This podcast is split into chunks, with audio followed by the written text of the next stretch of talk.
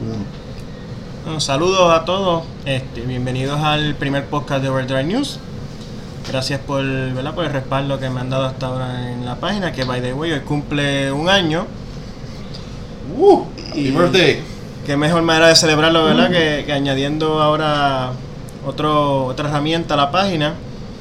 Aprovechando que la página cumplió el año, quiero agradecer a, todas las personas que me han respaldado. Esto incluye a, la a muchachos de Mectec, a Toyota Lexus de Puerto Rico, a Trevor Motor Subaru, Bay International, Motor Ámbar, Ford Lincoln de Puerto Rico, eh, Porsche Center de Puerto Rico, Fiat y Alfa Romeo, a mi panita Gary allá en Flashy Chrysler y a ti Luis que me está dando la mano y me ayudaste a arrancar con esto del podcast.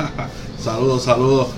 Eh, gracias Miguel por la invitación. Eh, mi nombre es Luis Aponte. Eh, no, no vengo a hablar de fútbol americano. Empezamos aquí hoy con, además de ese proyecto, con Miguel. Y vamos a hablar de carros, de esto que nos gusta. Y ya que menciona esto de la página, de hecho, super fan desde el primer día, me encantó, te escribí.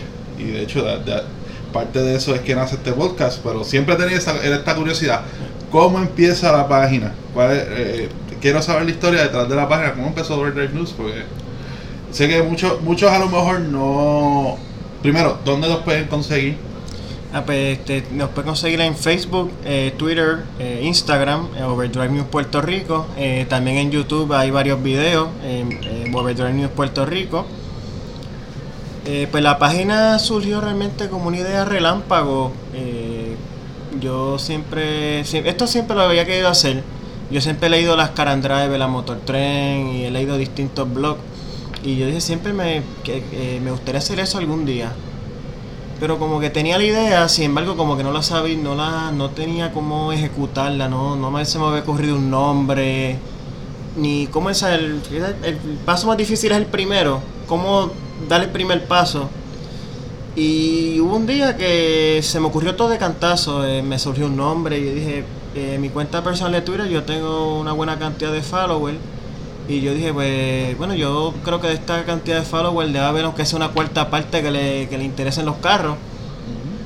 Y puedo entonces hacer la cuenta de Overdrive y darle como un push con la, con la cuenta personal. Y entiendo que surgió, bast- eh, resultó bastante bien. Hasta ahora tenemos 857 followers en Twitter. eh, tenemos un poco menos en, Facebook y Instagram, pero va, va, va en camino. Poco a poco, denle, denle like, eh, eh, denle para adelante, denle share.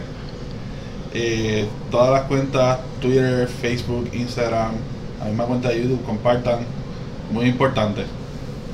Eh, ¿Y qué tenemos para hoy, Miguel? ¿Cómo vamos, a, ¿Cómo vamos a empezar esta primera edición de Overdrive News, el podcast?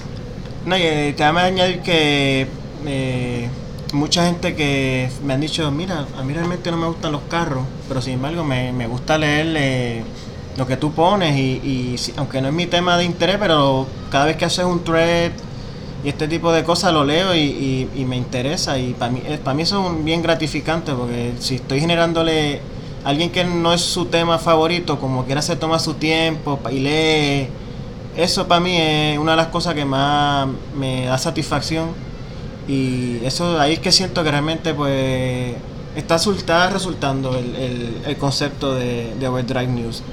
Pues mira, hoy vamos a hablar principalmente de North American International Auto Show, que se llevó a cabo, digo, se está llevando a cabo ahora mismo, o sea que ahora es para público, no es para prensa. Eh, se está llevando a cabo ahora mismo en la ciudad de Detroit, Michigan. Y voy a mencionar brevemente, ayer estuve por Honda de San Juan, estuve eh, viendo de cerca la HRV 2019, le pude dar una, una vueltita y, y la pude ver de cerca. ¿Es un modelo nuevo o es lo que le llaman un, un refresh? Es un refresh, eh, le añadieron algunos features, especialmente de seguridad. Eh, le, hicieron algunos cambios estéticos, los aros, el diseño de los aros, los focos, ahora tiene foco de proyector. Sí, Eh, le añadieron un modelo Sport, eh, que es más bien estético, pero tiene, ¿verdad? Para un body, pequeño body kit, unos aros distintos. Eh, la guagua le puedo ver la piel porque es una guaguita que es bien compacta, sin embargo por dentro es bien, tiene mucho espacio y, y- y lo más, el feature más que me llamó la atención es el Magic Seat, que el asiento de ¿Qué atrás, es eso? el asiento de atrás tú lo puedes acostar tradicionalmente, que acuestas el, el, el espaldar y haces un área de carga Sí, queda flat. sin embargo, si tú vas a poner algún objeto alto, que realmente una, un tiesto con una planta, una bicicleta, tú puedes... eh, Un televisor como hace a veces la gente de aquí de esos de 60 pulgadas. eh, para los Black Friday y eso, pues eh, puedes levantar la parte de abajo del asiento y crear una- un área eh, alta, cosa de que no tengas que inclinar los, los, los objetos para poderlos meter a... a- Wow. Pues, Eso pues puedes es poner la bicicleta paradita sin, sin tener que virarla y meterla en el área de carga que te arriesgas a veces a guayar el bumper y, con los pedales.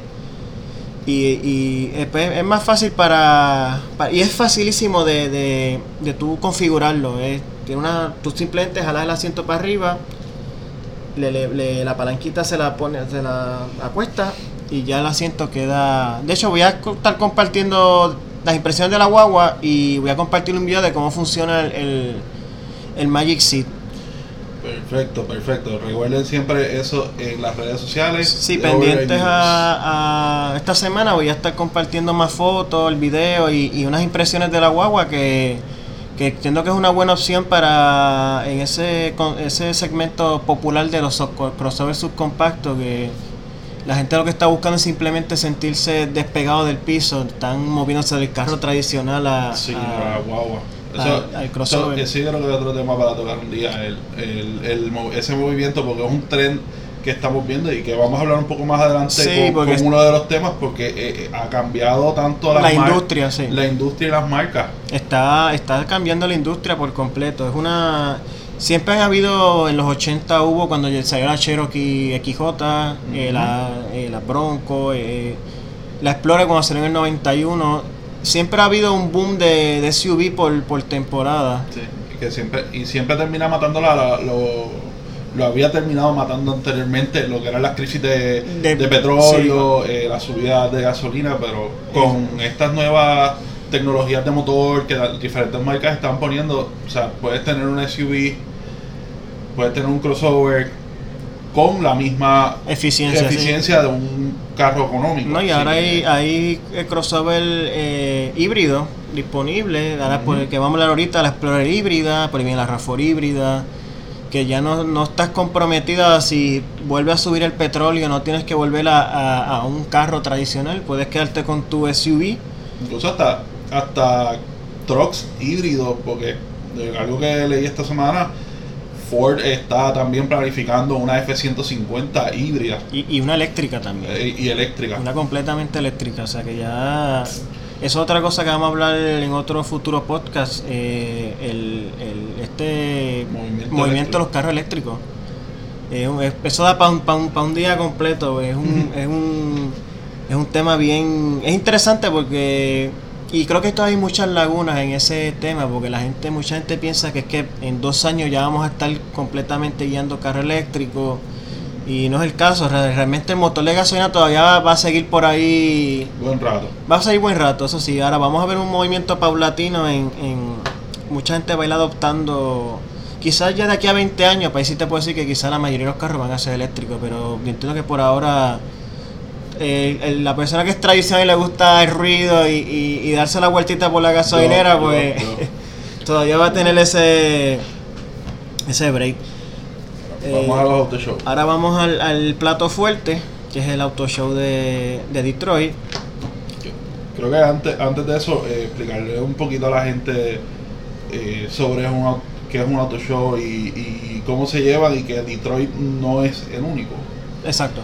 Eh, los auto shows usualmente, además de pues, los auto shows que vemos comúnmente por ahí, estos auto shows grandes son eh, lo que utilizan las marcas, la, la- la la industria automo- automotriz, para presentar tecnologías nuevas, modelos nuevos para producción o, o lo que llaman conceptos, que son usualmente son estos ejercicios de diseño Exacto. que pueden que pueden presentar lo que va a ser en un futuro, cómo va a ser el lenguaje de, de, de una, de un segmento de esa marca, eh, que lo vamos a ver pronto eh, cuando entremos a Infinity, que hizo uno recientemente.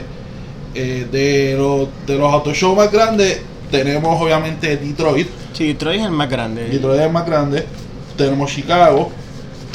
Tenemos también el de Deriva, que es, que es el más grande para, Para, para los carros europeos. Tenemos New York. Tenemos Frankfurt. Y tenemos, tenemos el de Tokio. Y el de París, pero el de París se celebra cada dos años. La próxima edición es el 2020. Y el último del año, que es en Los Ángeles, que exacto, el- ese es como para noviembre. Ese, que, que curioso. A mí me está curioso porque usualmente tú consideras el calendario de los autoshows que comienza como, como el calendario del año.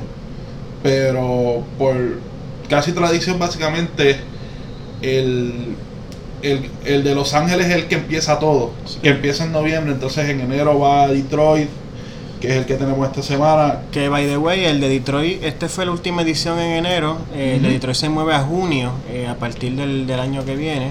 O sea que vamos a estar casi año y medio sin, sin Autoshow de Detroit, porque Ujú. hay que esperar a junio del 2020. Y ver cómo eso cómo eso afecta también este otros autoshows porque entonces pasaría Los Ángeles eh, pasaría entonces el próximo sería en febrero con Chicago que Exacto. sería del 9 al 18 eso ya está la eso es del 7 perdóname del 7 al 18 eso ya está a la vuelta de la esquina Sí, sí, que eso ya mismo. Ya mismo tenemos podcast. fue- allá mismo tenemos vamos a hablar otra vez de, de, de autoshow y de, y de los de los nuevos modelos que presenten porque se quedaron cositas en el tintero Sí, sí, Eh, exacto. Ahí, ahí hubo unos grandes ausentes que la gente está esperando y pues no aparecieron. Vale, voy añado a lo de los conceptos. Los conceptos pueden ser muchas razones, como dijiste, puede ser un estudio de diseños, puede ser simplemente la compañía diciendo, mira, la compañía se mueve en esta dirección en cuanto a diseño, tecnología, filosofía. Eh, puede ser que sí, hay muchos conceptos que llegan a producción, si tienen buena Claro. recepción del público. Hay otros que no se vuelve a saber de ellos. Sí, porque son tecnología nueva. Exacto. Tecnología nueva. Simplemente es presentar una tecnología nueva en una caja y esa tecnología va siendo poco a poco moviéndose hacia. eh, moviéndose hacia esa hacia los carros de producción. Exacto. Eh, también fuera, además de eso, hay que mencionar Geneva en marzo. 5 empieza el del 5 al 17, que es el grande de los europeos. Eh, también está Nueva York, que es en abril. Eh, tenemos también entonces Frankfurt, que es en septiembre. Yo creo que ese, ese es básicamente cerrando. Y entre octubre, finales de octubre, principios de noviembre, el de Tokio. Es otra cosa. eh, cuando son autoshow en, el- en el continente americano, usualmente todos los carros que se presentan en, en, en estos autoshows, ya sea Detroit, Los Ángeles, New York, Chicago, estos sí son autos para este mercado. A veces no todos los autoshows que prese- eh, todos los autos que presentan en, en Ginebra, en Frankfurt, muchos de esos carros son para mercado europeo, eh, ese lado de allá de, de Asia. Pero todo lo que se presenta acá, el 90, yo diría como el 98-99% es para es, es- es para este tipo de para este mercado de nosotros que es el mercado norteamericano, Latinoamérica, eh, Puerto Rico obviamente. Pero vamos a empezar ahora ver. Este auto show que yo diría que de los auto show de Detroit overall fue de los más flojitos en estos últimos años. Overall hubo su su debut interesante, pero comparado con otros años eh, no fue tan no hubo una, un repertorio de autos tan impresionante como en, auto- años anteriores Sí, este, y de, de eso también pasa que muchas marcas, no todas están yendo a todos los autoshows. Exacto Eh, bien por, por la Mercedes por la por la situación económica no todas se están presentando en sí, todos los sí porque eh, es un costo adicional. De hecho bien Dolby y Mercedes son dos marcas que eh, estuvieron ausentes por completo de este auto show de, de, de Detroit. Eh, no, no presentaron y eh, ya lo habían anunciado ya con anticipación que no iban a estar que iban a, a pasar del auto show de Detroit y aquí entramos a, a, a- a- la candela rapidito Ahora, porque, eh, el que está en boca de todos el Supra Supra 2020 El Supra 2020, que el Supra eh, lleva si contamos el, el último que se vendió de la cuarta generación, ya son casi 22 años, 21 años, sí. 21 años Fue fuera del mercado. 1998. Y son 5 años desde que Toyota presentó el concepto FT1 en el Auto Show, by the way, Auto Show Detroit del 2014. Que es que este auto está bastante inspirado en el cuestión de diseño. Es básicamente el mismo auto, pero ¿verdad? con dimensiones más, Veníamos hablando de eso por el camino. más realísticas, más...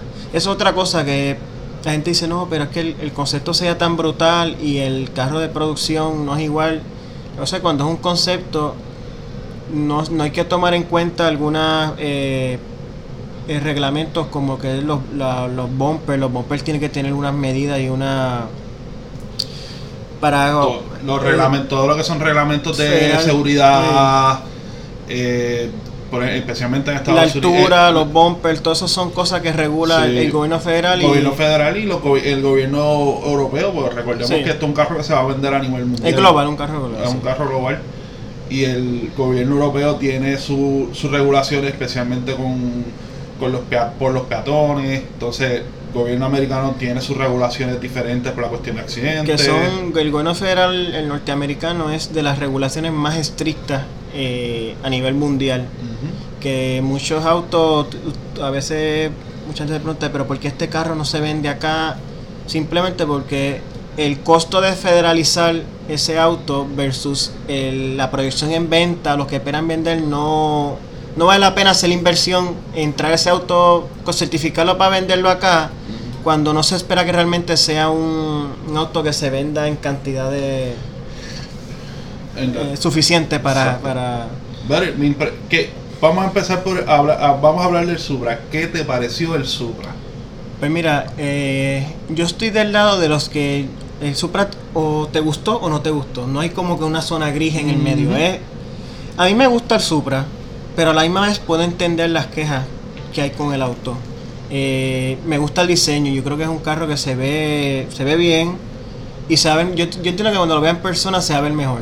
Es un carro que yo creo que luce bien en foto, pero cuando tú lo ves en persona quizás el que no está todavía muy de esto, por lo menos en cuestión de diseño, yo sé que lo, que lo va... Exacto. Ahora, eh, yo entiendo que mi mayor queja con el Supra es que yo entiendo que Toyota pudo diferenciarlo un poco más del Z4, que es su platform mate. eh, un auto que va a compartir plataforma con el, con el Z4.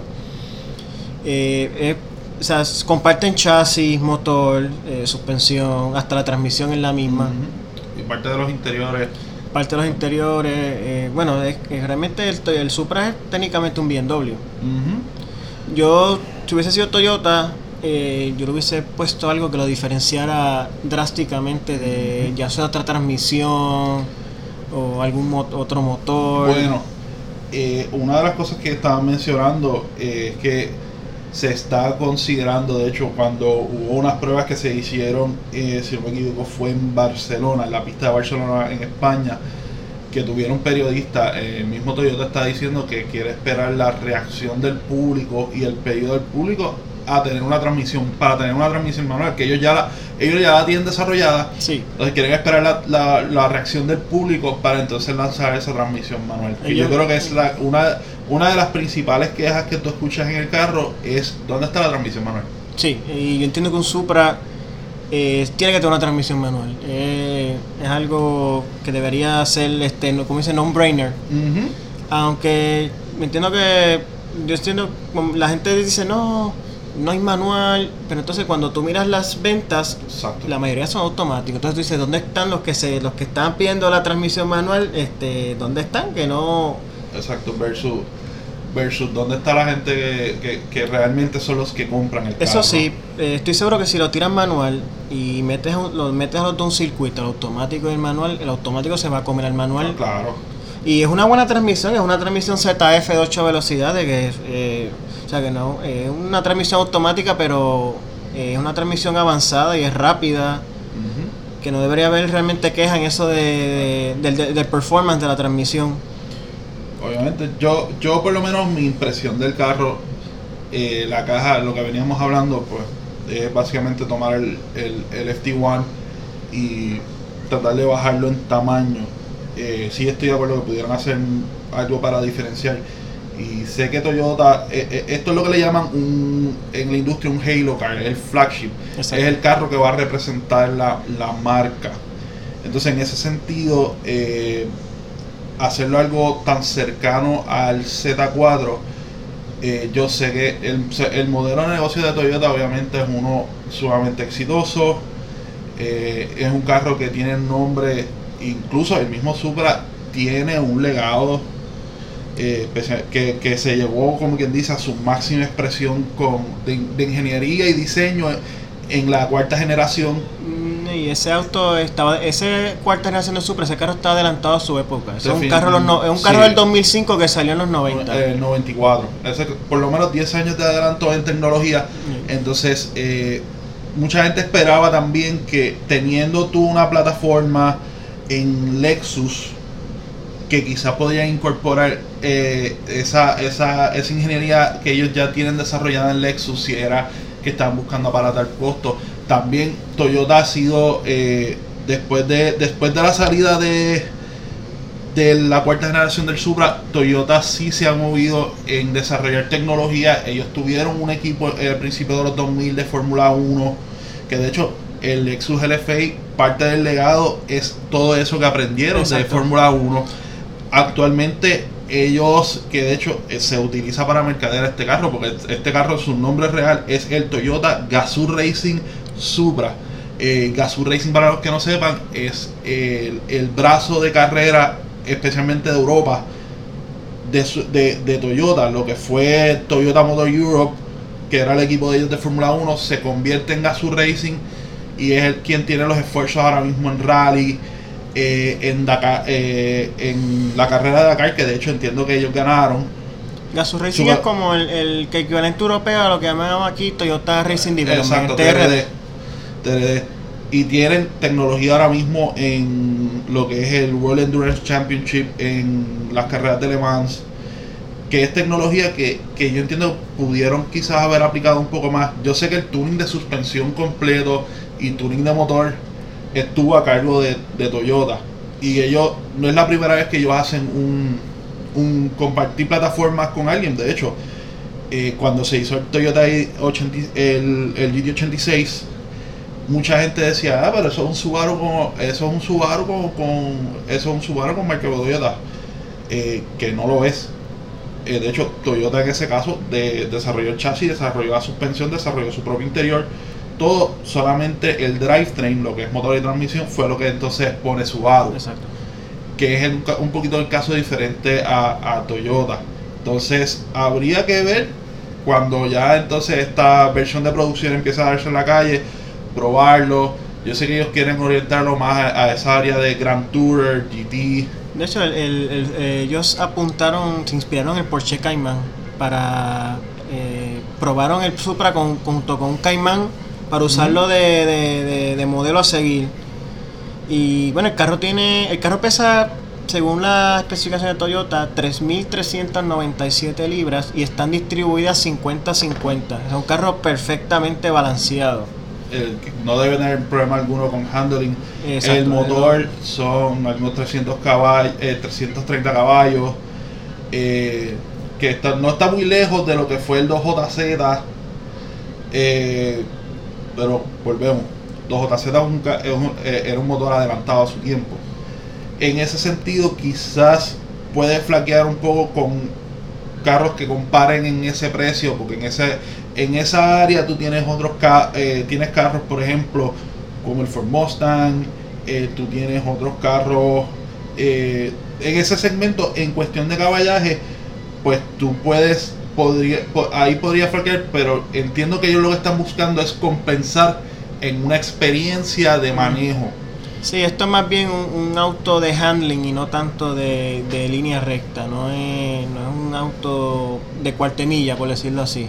no, no, no, no, es un cuarto, no es un carro que es espera, este, que es para tú masacrar el motor como los dos JZ. Que sí, no es un carro para sacar 800 caballos ni, ni caballos. Mm. Aunque no me extrañaría que pronto empecemos a ver eso. Y hablando del motor, este motor es un 6 en línea turbo, es single turbo, no es twin turbo. Eh, eso sí, usa una turbina twin scroll. Es el código B58 y es el motor que encuentras en la X5, en la Serie 3. Yo hice research de este motor. Este motor reemplaza el N55 Twin Turbo, que es el que salió en los 335 y hace ya como 10 años. Exacto. O sea, que, Eh, que esto es una versión de motor que podemos ver del mismo M- M3. Eh, exacto. Eh, si no me equivoco, no, el- el- este motor lo usa el, el- Ahora es el 340i. 340. El, el M2 usaba el N54, el 54 anterior. Ahora se movió al, al motor del M4. El, Ujú. eh, este motor todavía yo no lo, el aftermarket todavía como dice no le ha caído encima para sacarle su potencial. Ahora yo creo que con el Supra Sí, eh, ah, eh, van yo a ir- va a ser el los grandes ganadores van a ser los tuners de, de Exacto. BMW. Y los, exacto. Y yo creo que aunque no sea de BMW, yo creo que compañías como HKS, esas japonesas, yo creo que también van a... a- Van a caer. de hecho, hablando de esos túneles, uno de los comments que vi eh, cuando estaba leyendo la noticia, eh, tú sabes que BMW tiene este túnel Dynan. Eh, alguna persona preguntó si algún día veremos algún Supra con un Con la chapita de Dynan. eh, y me, me estuvo De- estuvo gracioso. De hecho, eh, en Japón se habla de que ya hay un motor 4 cilindros que va a salir para allá. cuando en la versión japonesa va a tener tres motores. Va a ser el cuatro, va, a ser- va a haber un 4 cilindros que va a ser el base al unos 200 caballos. 190 y pico. 190 y pico, 200 caballos. Obviamente mucho más torque que el, que el GT86 porque muchos de uno de los comentarios que leí sobre eso fue contra el GT86 va a estar cerca en caballaje eh, lo quieren lo quieren eliminar o algo pero obviamente es un carro con mucho más torque que eso y va a tener obviamente dos versiones de, del 6 en línea aquí en Estados Unidos si no me equivoco vamos a ver la que es 3 litros inline 6 es la, que- es la versión Sí. que vamos a ver solamente acá Son tres modelos, el 3 3 3.0, 3.0 Premium y un Launch Edition que van a ser 1500 unidades.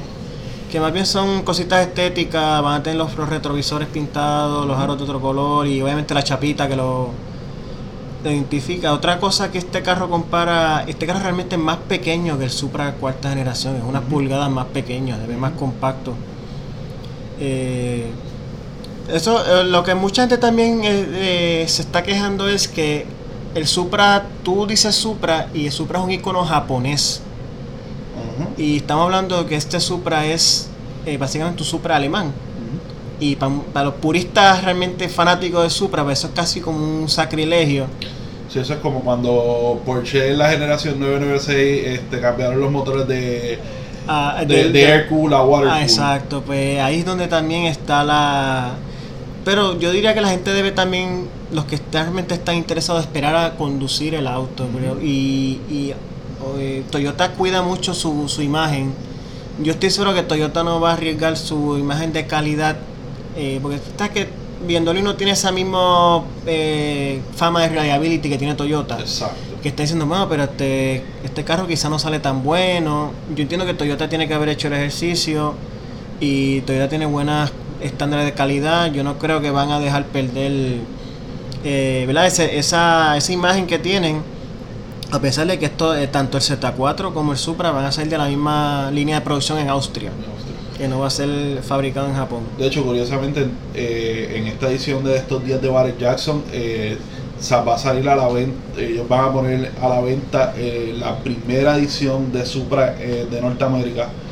Lo van a poner en subasta, está, para un beneficio de, si me equivoco, no recuerdo bien cuál era la, Sí, es de una organización caridad. sin fines de lucro. sí, una- una- era, una, era una organización sin fines de lucro que se le va a dar, se todo lo que se recoja de ese, de ese dinero, que no es nada, no es nada nuevo que se hace, usualmente GM lo hace y Ford lo hace también cuando vienen estas ediciones nuevas del Mustang o del Camaro o de Corvette. Sí, el sí. mismo Dodge también lo hace con sus ediciones de, de carros deportivos. Cuando son sale un primer- una primera edición, lo, lo ponen en venta en subasta para beneficiar a alguna organización sin fines de lucro. Así que yo entiendo que debemos esperar a que empiecen a llegar y empezar a manejar Eh, es ver- para dar el, el veredicto final. Eh, vamos- debemos esperar a que, que ya todas estas eh, como Caran Driver y Motor Trend que hacen pruebas este ¿verdad? métrica, aceleración y todo, a ver realmente cuánto el carro, cómo se desempeña con números, no y esperar a ver antes de, de, ¿verdad? de juzgarlo. Yo entiendo que, que, es que es bueno como que era tener autos deportivos que están saliendo en una época donde lo único que se habla son de crossover y de autos eléctricos. Debemos estar agradecidos que todavía hay autos deportivos para entusiastas. Y no es el, no es el único que, se presentó y, y, yo creo que otro más que estaba esperando mucha gente y porque el mismo Ford lo estaba promocionando y te, estaba enseñando de a poquito, te lo estaba enseñando, eh, te enseñaban el foco, te enseñaban el bash, te enseñaban el techo, una toma, de una, una, toma de lejos que no lo pudieras distinguir de poquito a poco.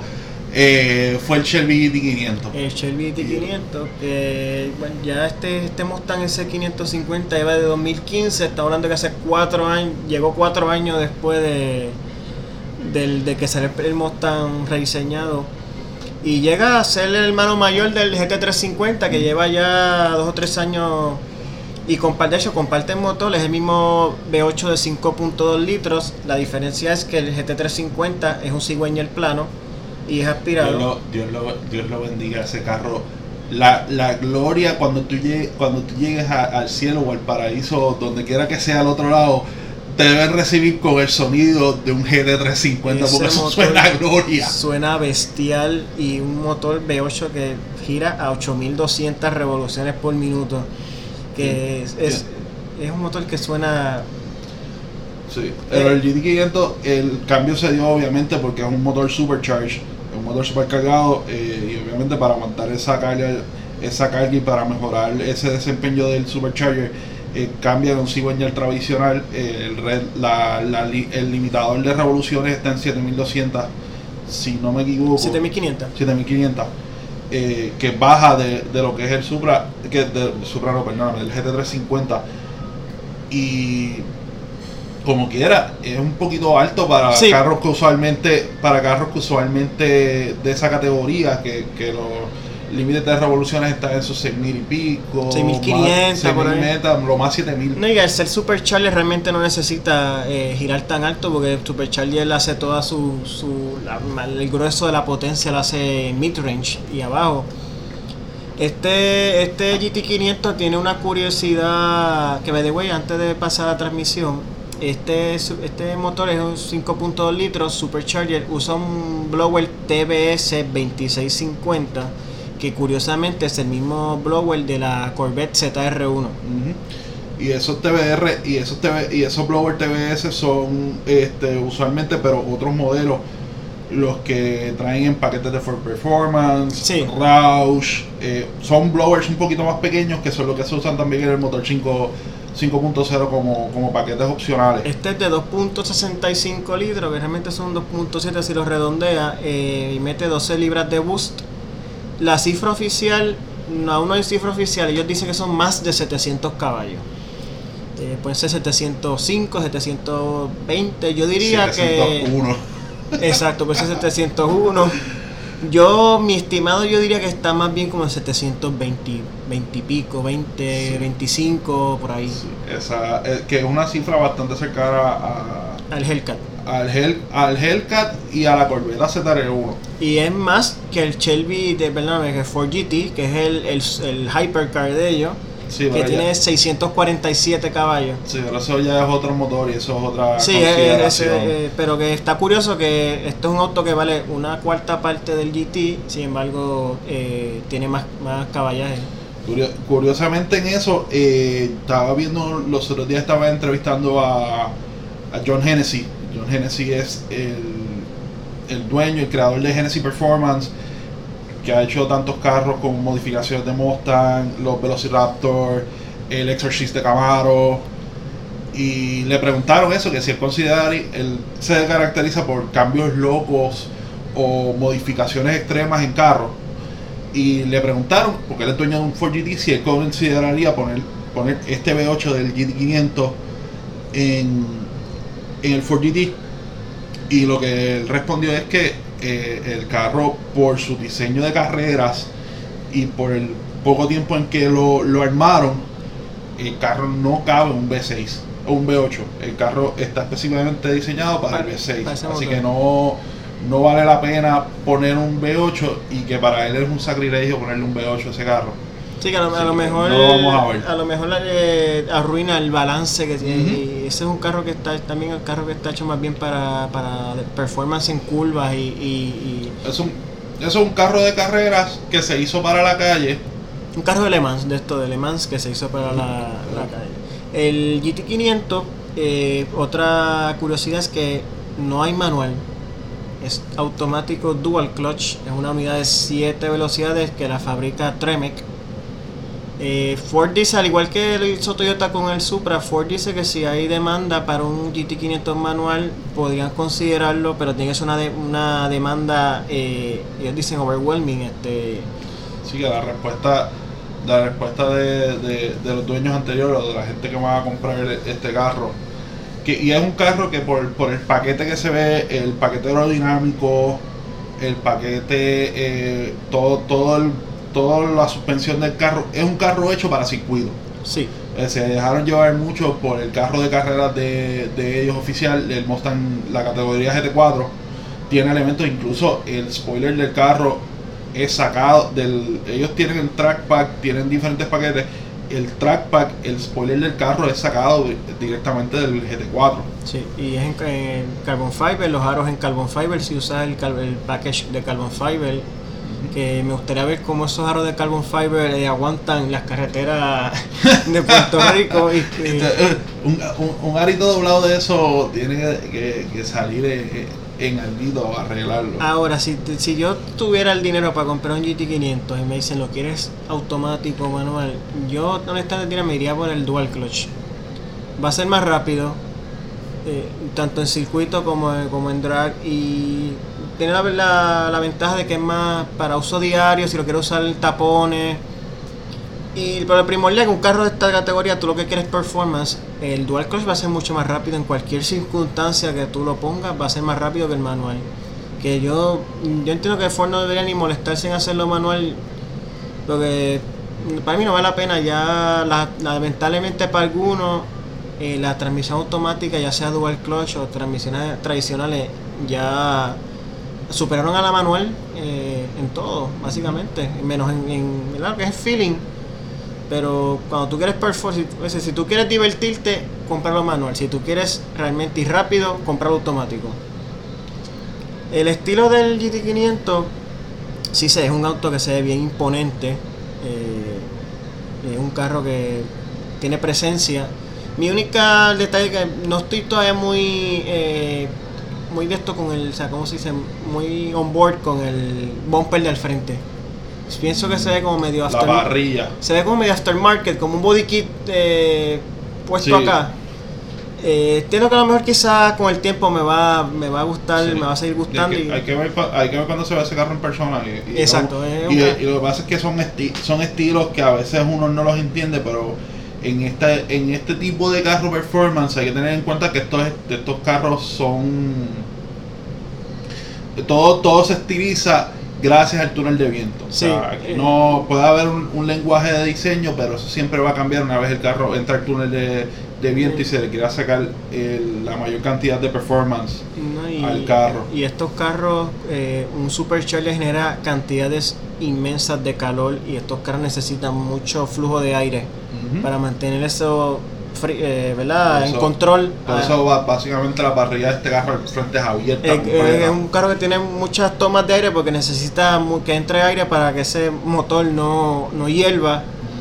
Que pues, a veces tienes que sacrificar un poco diseño para mantener un, ¿verdad? un performance y, y- y durabilidad eh, en- on check esos requisitos por dentro no es muy distinto al, GT, al GT350 Me gusta, a mí me gustan las butacas. las butacas se ven que Las son recaros son son. Las butacas de este carro, preciosas. y si le pides el, el Carbon Fiber Package, que no sé si está el mismo el Track Package, le eliminas el asiento trasero, que de por sí es inútil. Nadie, realmente ningún ser viviente Sí. debería ir en la parte de atrás de un Mustang. A menos que no sea, un- a menos que no sea que vas a llevar por casualidad a un niño Y cuidado. eh, exacto a algún lugar. Eh, que de hecho pasa en el pasa en el GT350 cuando tienes el GT350 te incluye el asiento de atrás cuando tú optas por el GT350R, que Elimina. elimina el asiento de atrás. Y elimina radio y, y no creo que más. O sea que, Ah, radio y aire acondicionado es una opción en el R. Tú lo puedes eliminar o puedes optar por tener la radio. eh, y de por sí acondicionado. elimina, pero si lo quieres de vuelta, pues lo puedes poner como opción. Eh, fuera de eso, la única diferencia es que el, con- para controlar la transmisión dual clutch es una ruedita, Es no como, es el, una palanca. es de como el cambio. 4GT. Es Exacto, la transmisión es una- parecida al 4GT que se sentía. Eh, es el único cambio así importante en el interior. Entonces, este eh, para cerrar con este carro, eh, suspensión va a ser la suspensión magnética, que es lo creo que el estándar de este tiempo. Sí, Eh, freno son Brembo, eh, caliper de 6 pistones al frente, 4 pistones atrás. Ford dice que son los frenos más Más grandes, grande, más son- grandes de un carro de performance norteamericano que jamás son se han puesto. 16.5 pulgadas de diámetro. O sea que tiene más freno Son- que muchos carros tienen aro. Exacto. Lo- lo- el freno nada más es más grande que el aro de un Yaris.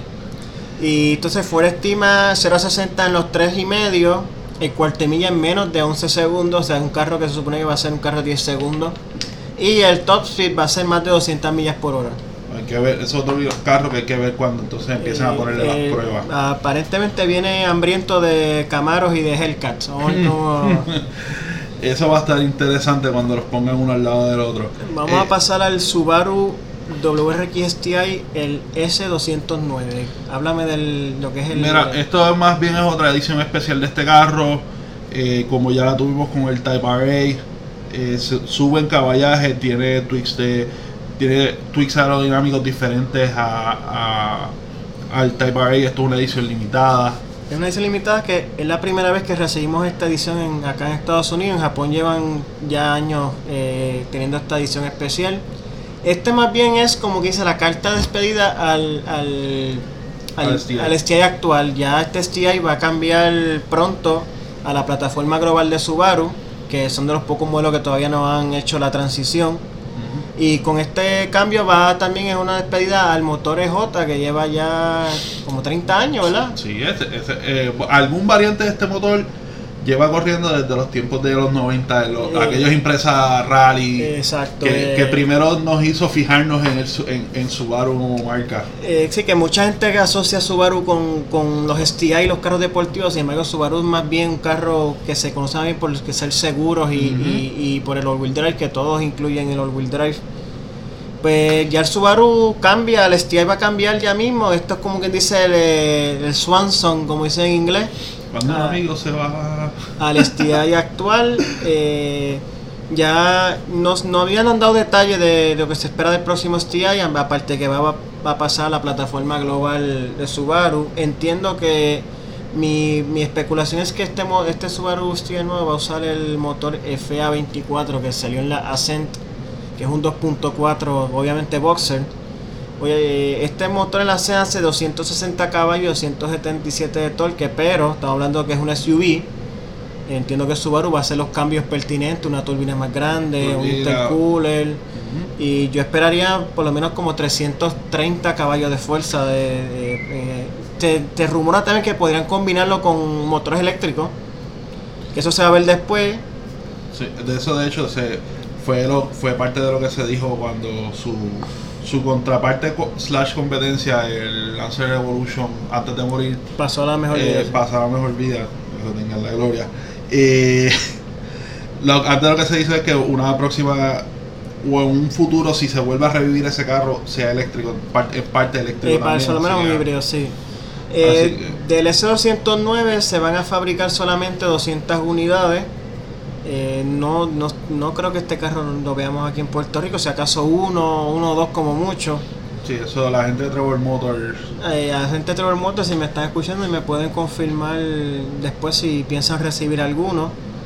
El que tenga el dinero para comprar uno, eh, hágalo, que este carro va a ser un carro bien valioso en un futuro. Esto es un carro que tiene pinta de ser un futuro clásico. ¿Cuánto, cuánto, ¿Cuántas unidades van a ser a nivel global de este carro? Entiendo que es un carro también limitado. Eh, ¿no? promedio sé que en Estados Unidos van a ser 200 unidades. Entiendo que van a ser la mitad blanco con aro gold y la mitad azul con aro gris. Que A mí me tocó una fibra, admito, eh, porque el que, el que es fanático de carros y fanático de marca sabe que las combinaciones, eh, cada, cada marca se distingue por, por ciertas combinaciones de colores. Sí, Subaru es el Eh, World Rally Blue y World Rally con Aro Gold. Aro Gold, así que eh, el que hayan combinado el World Rally Blue con aro grises, entonces el blanco con aro dorado, pues como que espérate, aquí algo anda mal. Pero es un carro que performance wise, obviamente, Sí, tiene estimado 341 caballos de fuerza gracias a un turbo más grande proporcionado por HKS, un intercooler más grande y tiene otros cambios, aparte el techo en carbon fiber, tiene unos frenos eh, Brembo eh, que son un paso más, más eficiente que los del STI regular, tiene unos damper Bilstein. Es un carro que es un animal distinto comparado con el, con el STI regular. Solamente 200 afortunadas personas van a poder tener uno en su marquesina.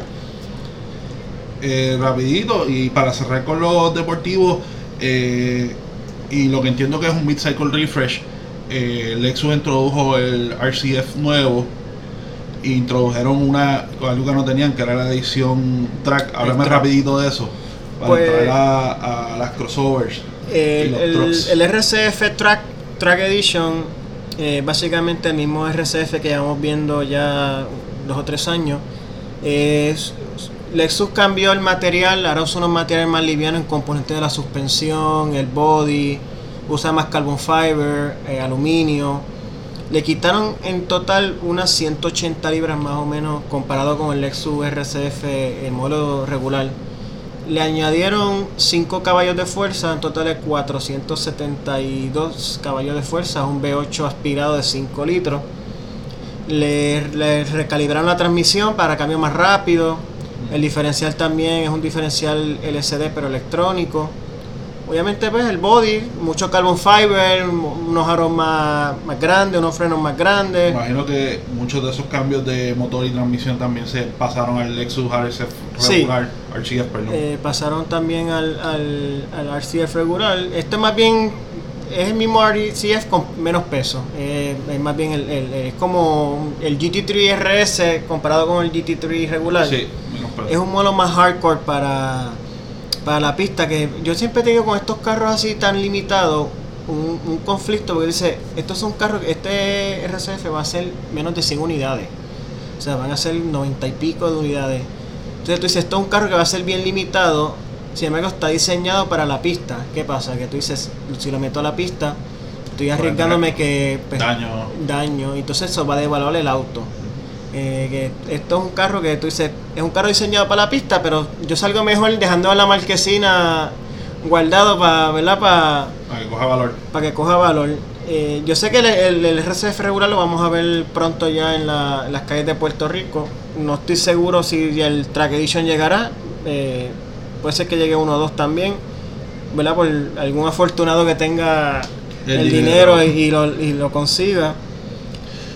Pero nada, vamos a movernos entonces a lo que son las crossovers y SUV, que es un y, y trucks, que es un segmento de mucho movimiento en Puerto Rico y uno de los modelos nuevos que se estrenó fue el Explorer del 2000, eh, 2020. 2020. Es una plataforma completamente nueva. eh, de hecho, esta plataforma primero se vio en el Aviator, en la Lincoln Aviator, que ya también se presentó. eh, de hecho, es esa plataforma con el modelo anterior era una plataforma unibody ambos, moviéndose de lo que fueron varios años atrás El body and frame en body on tradicional. frame tradicional que era basada en la misma plataforma de trucks ahora es una plataforma de carro la diferencia de esta a la anterior es que la plataforma unibody usualmente son tracción delantera y en la Explorer pasada se movía tracción delantera esta Ford Explorer es un es un unibody también en esta plataforma pero vuelve a ser tracción trasera Ahora vuelve, Eh. vuelve a hacer el switch a, a tracción trasera. Eh, ¿qué, qué otra cosa tuviste de motores? Eh, Eh, eh, otra cosa es que esta, por primera vez en esta Explorer 2020, en la Ford Explorer, vamos a tener un modelo deportivo ST. Ya tenemos el modelo Sport, pero como tal, el modelo ST, que es la línea Performance actual de Ford, esta es la primera generación con un modelo ST. Y O vamos sea, que a tener hay una competencia híbrida. para hay competencia para los SRT. Eh, más o menos. El, Ya pero- las- ah, el SRT, obviamente no los tracks de la vida. Y vamos a tener una Explorer híbrida, que estamos hablando ahorita de los carros híbridos. Por primera vez una Explorer híbrida que va a combinar un motor V6 de 3.3 litros con un motor eléctrico.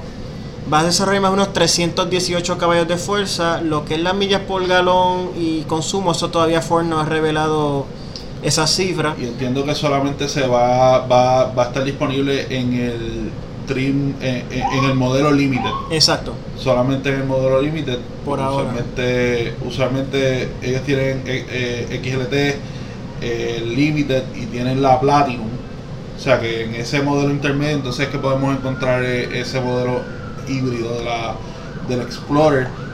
El Explorer es una marca que, que es un que tiene todo su prestigio, es una de los líderes de ventas, el eh, eh, es el pan de cada día de Ford junto con los trucks. eh, yo entiendo que debe ser un éxito para ellos. Eh, hay que ver entonces también cómo salen las pruebas. Eh, otro modelo que se, inició también es Kia moviéndose a, a un, un modelo de crossover más grande con el Telluride. Déjame añadir que en la, en la Explorer el modelo ST va a tener un motor twin turbo de 400 caballos de fuerza combinado con una transmisión de 10 velocidades. Esa transmisión ya la llevamos viendo un tiempito ya en la Mustang, en la F-150. y en varios modelos de General Motors porque esa Sí, transmisión, es una se, transmisión- se, se- se desarrolló en conjunto. La Explorer, eh, el motor base va a ser un motor 4 cilindros de 2.3 litros, va a tener 300 caballos de fuerza, 310 Son libras de torque. Una versión de, del motor que vamos a ver pronto en las calles con, con la, Ford Ranger. La Ford Ranger, exacto. Y va a tener un, también un motor twin turbo adicional de 365 caballos de fuerza. Todas ¿Qué eh, a la misma transmisión de 10 velocidades. Obviamente añade features de seguridad como el Ford Copilot 360 que tiene todo lo que es relacionado a las eh, features activos de seguridad como es eh, eh, Forward Collision Warning, el Lane Keep Assist, eh, todo ese tipo de cosas que ya es cada vez más común y, y está hecho para, ¿verdad? para darle una asistencia al conductor, ya lo dice la palabra Copilot. Ahora sí, vamos a pasar a Kia. ¿Qué me puedes decir de la Telluride?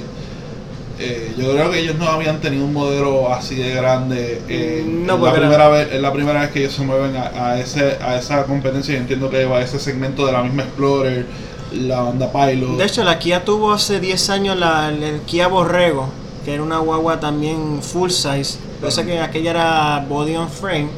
Y para desgracia de Kia, esa guagua salió en el peor momento porque fue cuando la gasolina realmente estaba empezó a subir otra vez. Empezó a subir, pero bien desproporcionadamente. A mitad de los 2000, cuando el barril de petróleo estaba a Y 150 estamos hablando de una guagua que daba 15 millas por galón combinado, tenía un motor V8.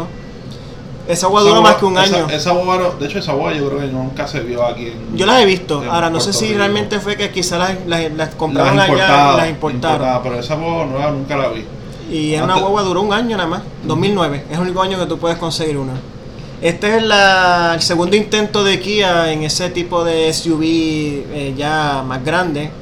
Ese es que esta ya, eh, la Borrego era body on frame, esta es ya un unibody, Unibody. un crossover. Eh, es de tracción delantera con tracción all-wheel drive opcional. eh, tiene un motor V8, de, perdón, V6 de 3.8 litros, 291 caballos de fuerza. Entiendo que ese motor eh, es parte del que ellos comparten con Hyundai. Con Hyundai, con la Palisade, que más o menos las- la- son más o menos eh, crossover hermanos. salió- ese salió recientemente. En, en Los Ángeles el pasado noviembre. Exacto, que esa eh, que la Palisade de hecho es, es una versión más alargada de la Hyundai Santa Fe. Es, es la que reemplaza a la Santa Fe de la XL, que era la, la La, Santa la Fe. que anterior. son tres filas de asientos. Sí, porque antes estaba la Santa Fe Sport y la Santa Fe XL. eh, la Santa Fe ahora pasó a ser Santa Fe regular, que es la que llevamos ya viendo unos meses por ahí, que es la de dos filas. La Palisade pasa a ser la, la, la de tres filas. La Telluride, a mí no sé si te parece, yo la veo, me, me parece mucho a la Rolls Royce, a la Cullinan. Es una guagua que, a pesar de ser un crossover, tiene un estilo tradicional de SUV como, como cuadradito. Eh, eh, el motor V8 se combina con una transmisión automática de 8 velocidades y Kia dice que es el Kia más americano hasta la fecha. Sí, ellos, está, ellos están realmente moviéndose a lo que es el mercado americano, que es el más que está comprando guagua. Eh, que lo vamos a ver ya mismo cuando hablemos de Ford y de GM en unas noticias que se está moviendo prácticamente completamente a guagua.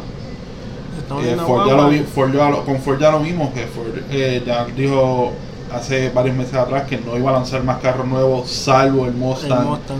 que va a ser el modelo que se quede, obviamente el Ford GT, que, pero eso es clase aparte. Sí, eso es como un modelo ya aparte, porque eso está limitado. Que... Eso es limitado pero fuera de los además de, de las pickups, ellos se van a mantener en, en, lo que es un crossover. Yo creo que la, la, tendencia de la industria ahora mismo es, a eso, por las razones que hablamos ya. Por eso que cada vez más vemos, vemos más crossovers eh, en los lanzamientos, más, más, que otros sedanes. Sí, volvemos con lo que está diciendo ahorita, que todo lo que se está dando de crossover, pues debemos estar agradecidos que el Supra todavía se hablan de algunos deportivos por ahí. Y un Kia dice que va a diferenciar la Telluride de la Palisade, le va a dar un toque más off-road. Dice que la Telluride va a tener una habilidad real eh, cuando la carretera desaparezca. Aunque todos sabemos que mayormente esas guaguas no van a tocar. No, no va a ser un Jeep Wrangler, no va a ser una Raptor. No. Pero dicen que va a tener más capacidad fuera de la carretera que la Palisade. Eso, ¿verdad? Habrá que más tarde probarlas. Probarlas. Eh, y para cerrar este segmento de SUV Crossover y Trucks, eh, uno que se vende muy bien en Estados Unidos, en Puerto Rico, las vemos mucho por ahí, eh, la Ram Heavy Duty. ya habíamos visto el año pasado que Ram, la línea Ram, la 1500, fue rediseñada. mayormente ese rediseño de Ram 1500 fue estético y de interiores, que, que el rediseño de interiores en la 1500 nueva es uno bellísimo eh, para... Es, una, es un carro de lujo con caja de pico. Exacto. Y yo pude, yo pude guiar una brevemente y las terminaciones es espectacular. Es el mejor interior de, las pico. Entonces, eh, hasta ahora lo de RAM, la, lo que salió de la RAM 2000, eh, la Heavy Duty, es básicamente ese mismo, es mover ese lenguaje entonces a la línea 2500, 3500. Ambas se van a quedar con la opción de 6.4 Hemi como motor de gasolina como motor de diésel va a seguir teniendo la misma, una versión mejorada de los, de los motores Cummins disponibles.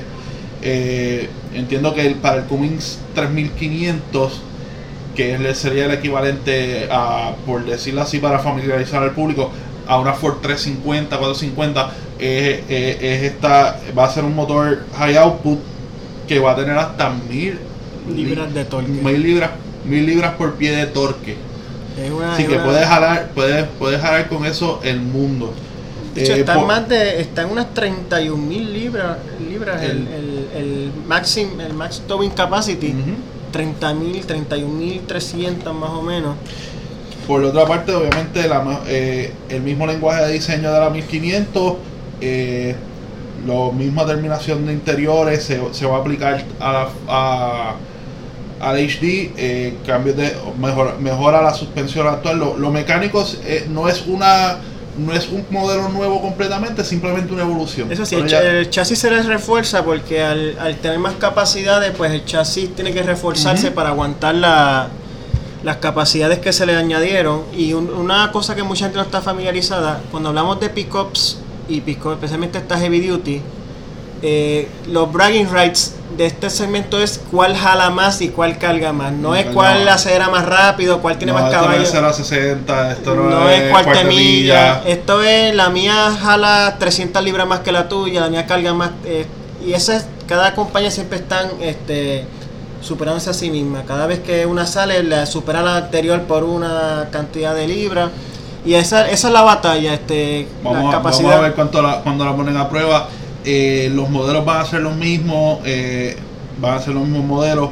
Eh, hay un cambio para los que tienen la, que la he visto por ahí mucho, la famosa Blacktop, que, se, que está en los trims, en el trim del Army y eso, que es la boba esta, que todo el bumper, todo es la boba, los bumpers, los, el frente blacked out, aros negros ese, ese blacktop hasta ahora se eliminó. Ahora va a ser una. Va a ser la Sport. Que lo que va a hacer es que va a tener todo en vez de cromeado. Va a ser eh, del mismo color del carro. Eh, o negro, negro. piano black, como dicen piano, black. o, va, básicamente va a ser del mismo color del carro. Así que yo creo que ese va a ser el reemplazo del famoso blacktop Eh, y las vamos a seguir viendo por ahí. Eh, Para este modelo, después doy una, llamada a mi panita Gary en Flagship a ver si me deja darle un vistazo de cerca y se lo muestro. Una llamadita cuando llegue. Ya yéndonos a lo que son autos de lujo, eh, el convertible de Lexus, El el, LC. El concepto que yo creo que fuera, yo creo que esa palabra de concepto se la podemos quitar. En, Sí, por eso lo este puse, lo puse en auto de lujo y no el concepto, porque esto realmente es, es un carro de producción. Eh, si tú te fijas, los retrovisores y todo, o sea que esos, usualmente los carros concepto no tienen retrovisores. Es un carro, es un carro de, producción, es un adelanto de lo que va a ser el, el LS de, convertible de producción. Va a ser más o menos idéntico al- a la versión coupé, excepto que el convertible no va a estar eh, disponible en híbrido, y solamente va a ser el motor V8, que es el mismo del RCF que, que Sí, hablamos ahorita. El 5 litros Yamaha que, que está en toda esa línea de. Eh, obviamente, como es de esperarse un convertible, va a llevar unas libritas extra comparadas con el coupé, algunas 200, 300 libras más, porque tiene una, unos motores y unos eh, refuerzos al chasis adicionales que no tiene. Ahora, para mí se ve espectacular este carro. es precioso. Eh, Eh, pudiera hacer muchas veces eh, cuando tú tienes carros eh, convertibles eh, con la capota abajo o con la capota arriba, pues tú ves que pierden un poco de la esencia de lo que fue el coupé. No lo veo en este carro, lo pudieran hacer una muy buena transición. De hecho, para mí hasta se ve mejor que el coupé, te, te soy honesto. A mí no, no me gustan mucho los convertibles, sin embargo, para mí se ve mejor. Que es un carro que, que se ve de verdad espectacular y esta línea LC va a recibir más adelante un modelo F también que los detalles son bien va. escasos pero dicen que va a ser más de 600 caballos de fuerza Continuaremos. Eso También otro auto de lujo eh, que lo pusimos en auto en, en autos de lujo porque es una guagua de lujo. La, la XT6 Cadillac XT6 esto es un crossover mediano de lujo esto ser la competencia de la Lincoln Aviator que también se, se, se presentó hace poquito atrás Eh, este- esta Cadillac eh, adelanta el próximo lenguaje que va a tener el Cadillac en sus futuros modelos y adelanta también la, pues, la línea que se va a ir la marca que también le van a dar más énfasis a los crossovers. Cadillac es otra de las marcas que está se espera que también elimine parte de lo que son sus vehículos sedanes y lo que es el carro de pasajeros. Ahora Ujú. moverse a, a crossover y, y SUV. eh, SUV y carros eléctricos. porque Una de, la- de las cosas que se dijo de, se ha dicho de Cadillac reciente es que ellos quieren tirarse a competir Con contra Tesla. Tesla. Eh, va a ser eh, la, la marca líder de General Motors en el movimiento hacia la electrificación. Fuera de eso, no hay mucho realmente, es más bien un crossover tradicional, tres filas de asiento, motor V6, Todas Eh, las amenidades de lujo. muchas áreas de lujo, de seguridad. eh, obviamente es un, es, un, es un segmento que está caliente, eh, un- de- competitivo, que cada las marcas trabajan mucho para superar a la competencia. Eh, pues esperemos que este modelo lo veamos por ahí ya en- como para verano más o menos, entiendo yo. debe estar por ahí ya. Eh, yéndonos a los autos compactos, eh, el Elantra GT el N-Line. N-Line se presentó. Eh, N-Line, para los que no sepan, es, el, el- es la marca performance De, de, Hyundai, que de la Hyundai. acaban de introducir ahora en el Sí, Veloster. exacto, la primera es el Veloster, que esa todavía la N-Line no han llegado acá a De- Estados Unidos ni a Puerto Rico. Sé que el Veloster en llegó ya. Ya llegó. Mm, eh, sé que había llegado, no lo he visto en la calle, no sé cuánto está, pero yo sé que llegó. Este es el, el, el Veloster que compite ahora con el segmento de lo que es la Focus ST, La el Civic tipo eh, R. Es, yo, yo creo que compite más con la SI. O el tipo R, yo creo que ya Yo creo que compite más con el. Es que está como un entremedio, porque Sí, en precio se asemeja más al SI, sin embargo, ya performance da un poquito más para el lado del, del, del Del tipo, tipo R. R. Ahora, eh, cuando dicen N-Line, este modelo, el Antra GT N-Line, no es un modelo N como tal. Tiene algunas cositas estéticas, le hicieron unos cambios de suspensión en los interiores, pero no es un modelo high performance como Exacto. tal. Es como decir eh, cuando tú tienes BMW, que tú tienes la línea M2, M3, M4, o, pero tú tienes unos modelos que son, eh, el- por ejemplo, en el- la línea 5, el 540 en performance. Em, Exacto, que tiene sus elementos de, de M, pero no es un modelo M como tal. Exacto. Eh, este modelo yo creo que ya debe estar llegando también en los próximos meses. Yo entiendo que, debe llegar aquí a Puerto Rico. Eh, obviamente el Veloster Race, el, el Veloster de carrera, que va, lo- entiendo que va a estar en IMSA y en varias series de CCA. eh, es otro, es otro paso de Hyundai a, abrirse, a- obviamente a, apre- a aprender de tecnología de, de, de carrera, que muchas de esas marcas, ustedes saben, Race on, eh, Race on Sunday, eh, Sun on Monday, o sea, tú aprendes, tú conduces y los llevas a las carreras los domingos, sacas esa tecnología, los vendes al otro día.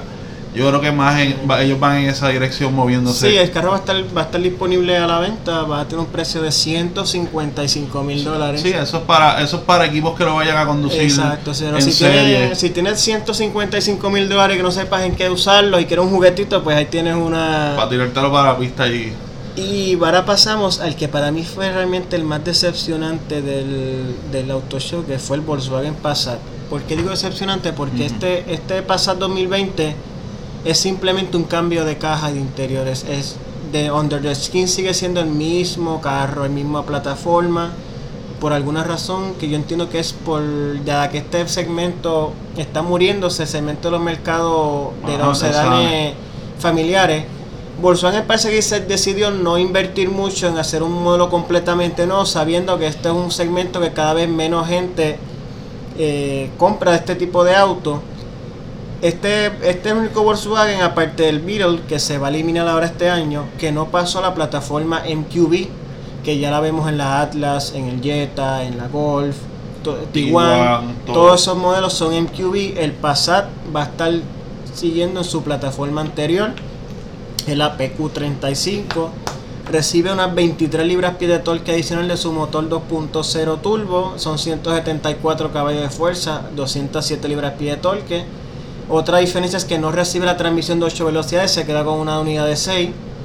Que por ejemplo, el Jetta, que es un auto más barato, ya tiene una transmisión de 8 velocidades. sí que es básicamente un refresh de caja. Es un exacto, no es Pero nada. yo creo que ellos lo están haciendo bien por, por lo mismo de todas las marcas. Vamos a mantener el Passat porque ya tienes, ya tienes un nombre, Eso, ya tienes un valor en ese nombre, pero su foco, Es una- claro está, eh, va a ser como Volkswagen como marca, eléctrico y, Y vamos a movernos a crossover. Es una, es una manera de, económica de ellos no invertir mucho, sin embargo mantener una propuesta todavía en el, en el sedán mediano que va de la caja no es fea, el carro está bonito. Pero eh, es el mismo carro que vamos viendo ya desde el 2011 eh, técnicamente, o sea que no es nada especial. Yo Para mí eh, sale mejor comprarte un Jetta. Si quiero, el Jetta es muy cómodo, es espacioso, es más moderno, tiene más features, tiene el clúster Digital Cockpit, eh, más eficiente en gasolina. que Yo entiendo que si estás buscando un Volkswagen Sedan, yo me iría por el Jetta. Bueno, eh, ya lo que nos queda son hablar de los conceptos. El QX Inspiration Concept es básicamente el ejercicio de Infinity por donde se va a ir esa línea QX, que son la línea de, La guagua. de las crossover La de crossover. ella. Obviamente, salvo la QX 80, que es la que está basada En la Armada. en la Armada y que está basada ambas a su vez en la Nissan Patrol que se vende afuera. Y eh, Nissan, el Nissan, el EV Sport Sedan Concept, este, que de hecho ellos llevan haciendo mucho ruido fuera, fuera de Estados Unidos, fuera de Puerto Rico. Puerto Rico no se ve mucho Nissan eléctrico, pero sí Nissan tiene una línea bien fuerte con el, el, Leaf. El Leaf ahora mismo es el, el auto eléctrico más vendido en el mundo. ¿Qué te pareció este concepto de, de Nissan de, de, de, de EV? Pues este Nissan EV, esto volvemos, esto es un- simplemente una propuesta, esto es la, la manera de Nissan decirlo, mira, vamos por esta línea de los autos eléctricos. Yo creo que quizás el próximo Máxima debe tener algunos elementos más o menos del, del diseño de este concepto, pero lo esto no es un auto que se espera que vaya a producción ni nada. Embargo, es la manera de decirlo, mira, en el Nissan este, estamos bregando con carro eléctrico, este carro también tiene capacidad de, de autónoma, que también estamos desarrollando tecnología autónoma como la mayoría de las marcas. Eh, la Infinity QX, eh, esta manera también de, de Infinity también se espera que a partir de 2021, a partir de 2021 se mueva principalmente a lo eléctrico, que también es una manera de, de Infinity decirle, mira, vamos por la línea también de los autos eléctricos. Se espera que ya para 2020, 2021 ya tengan su primer modelo eléctrico y la línea va a seguir moviéndose hacia el eléctrico eventualmente.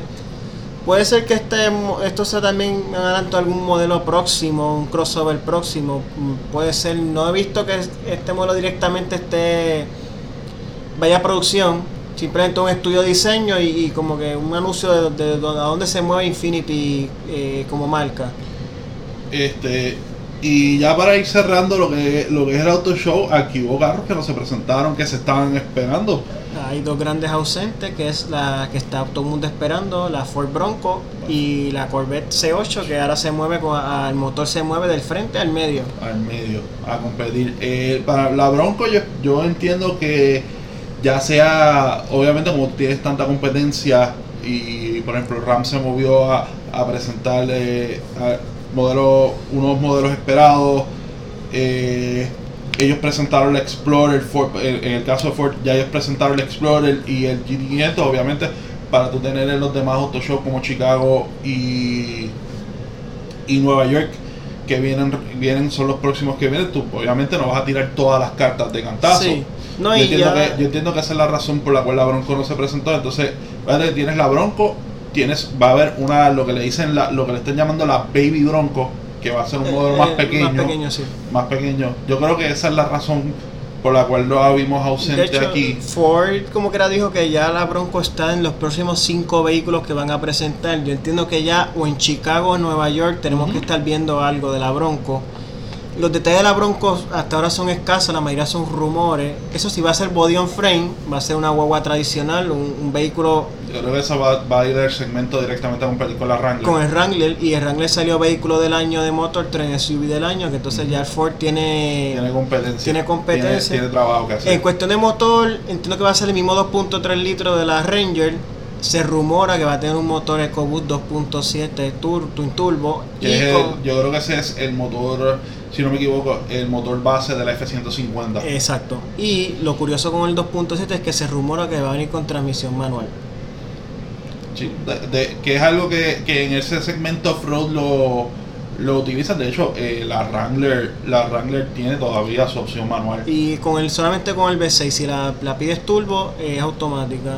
El resto, eh, no todavía han confirmado si viene dos puertas y cuatro puertas. Yo sé que viene una cuatro puertas me gustaría venir, me gustaría ver que la venía dos puertas también, porque las Bronco, ¿verdad? Siempre fueron dos puertas, que yo entiendo que deberían, aunque sea de menos volumen, deberían eh, ofrecerla. Después, que no venga con la edición de Jake Simpson, estamos bien. Ah. Eh, otro ausente eh, lo fue la Corvette C8, que todo el mundo está esperando. De hecho, yo también esperaría que ellos presentaran eh, hubieran presentado aquí eh, no tan solo por el modelo de producción, sino porque ya mismo se empieza la temporada, empieza la temporada nueva de, lo que es el endurance racing, que ahí es donde ellos tienen la, ellos compiten mayormente con la Corvette, la C7, la, la, C7R.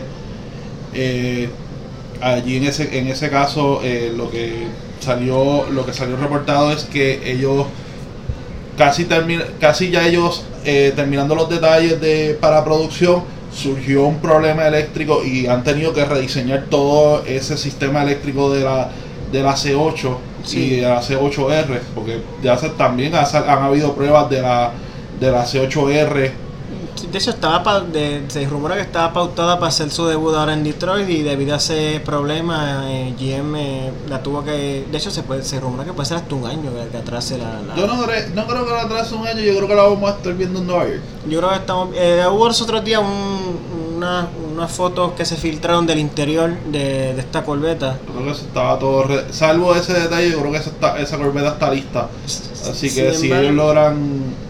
Yo entiendo que si ellos logran amarrar todos esos detalles de la electrónica, eh, yo creo que la podemos ver. Se, rumora que esta Corvette va a usar la misma transmisión dual clutch del GT500.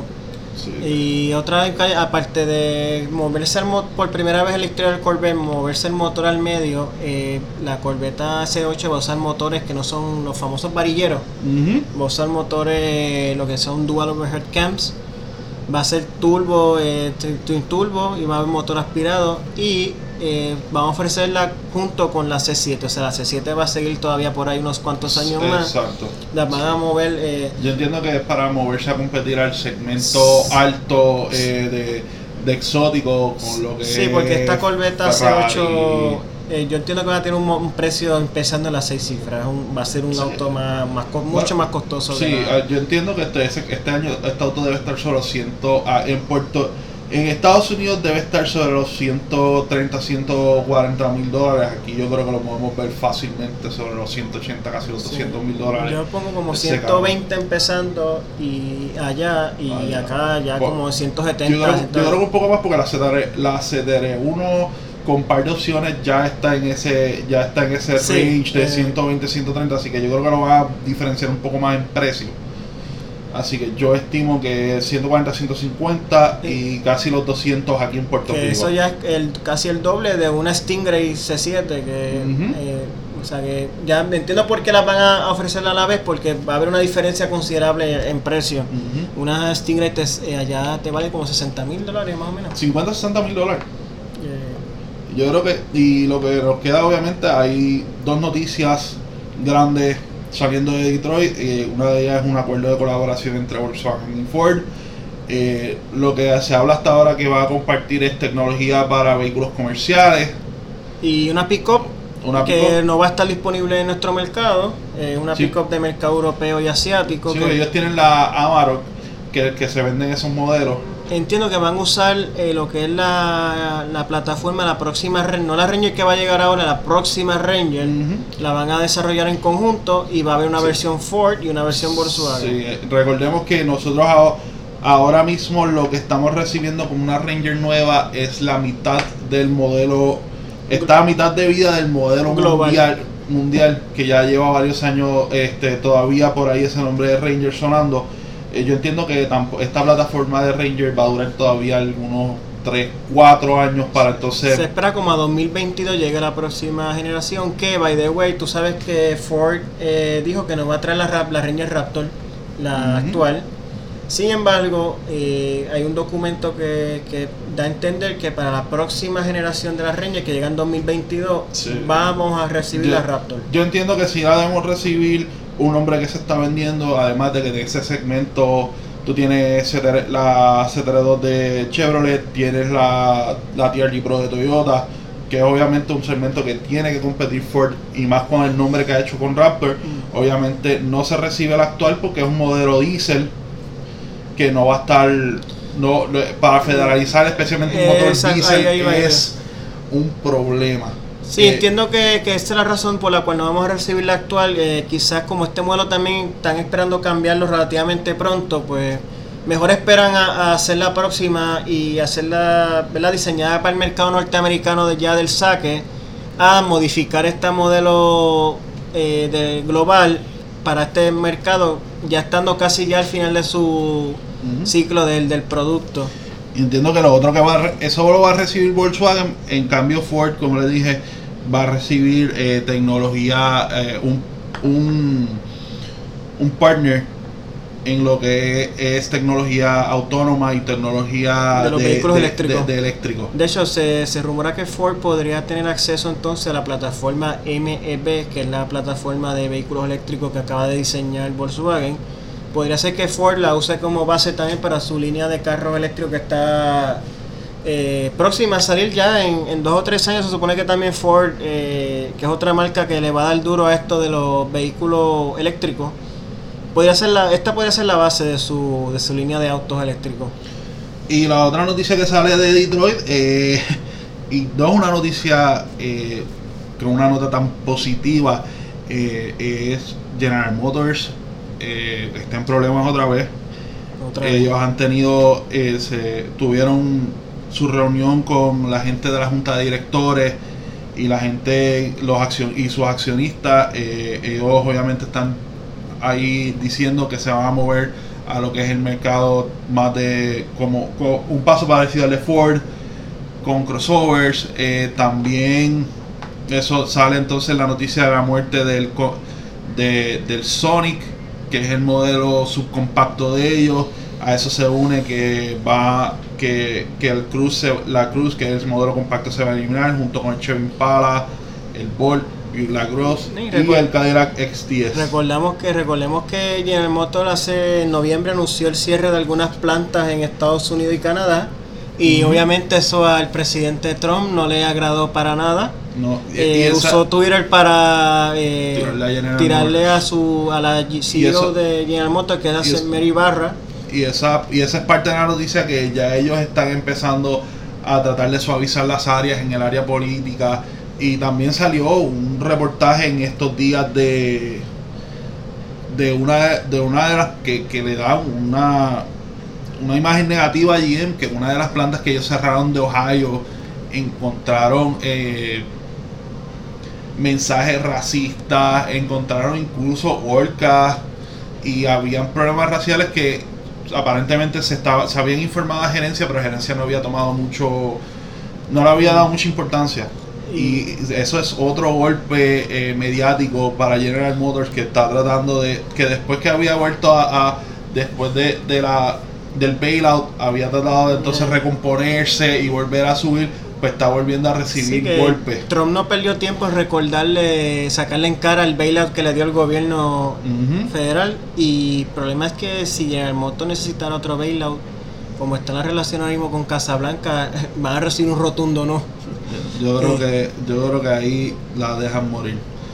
Bueno, hasta aquí lo que el fue primer episodio. Este, espera- esperamos ¿verdad? que haya sido el agrado de ustedes. Estamos abiertos a ¿verdad? críticas constructivas. Eh, también eh, su- sugerencias a temas futuros que quieran escuchar a- que se hable aquí. Me gustaría que en, los comentarios, en tanto en las redes sociales, me puedan decir qué les pareció, si les gustó, eh, qué le añadirían, qué creen que se puede mejorar. Y más importante, todavía no sabemos si hacerlo semanal o bisemanal. Nos gustaría saber, ¿verdad?, qué opinan ustedes, si lo quisieran escuchar semanal o que es más retante, obviamente, hay que hacerlo más corrido, pero si ustedes quieren escucharlo semanal, pues se da semanal. exacto, se hace lo por ahí también vienen varias secciones que se están cocinando, eh, noticias, van a escuchar también por aquí cuando se hagan las presentaciones de cuando se hagan presentaciones de vehículos, vehículos. cuando se hagan las pruebas de vehículos también vamos a dar por ahí vienen opinión. varias, este, no quiero dar todavía fecha ni, ni carros exactos, pero por ahí vienen varias pruebas de, de vehículos. Esperen, eh, espérenlas pronto. Y obviamente las redes sociales, donde, donde se consigue otra vez Overdrive News. eh, Facebook, Twitter, Instagram, Overdrive News Puerto Rico. Eh, esperen, esta semana voy a estar eh, subiendo las eh, las impresiones de la HRV 2019. El martes voy a estar por el Flash Chrysler a probar un modelo sorpresa. No sé qué mi pana Gary me tiene separado, pero estén pendientes ¡Qué de eso. nervios! Nada, gracias por, la, por escucharnos. Hasta la próxima. Mi nombre es Miguel Guindín. Luis Aponte y hasta la próxima. Chao.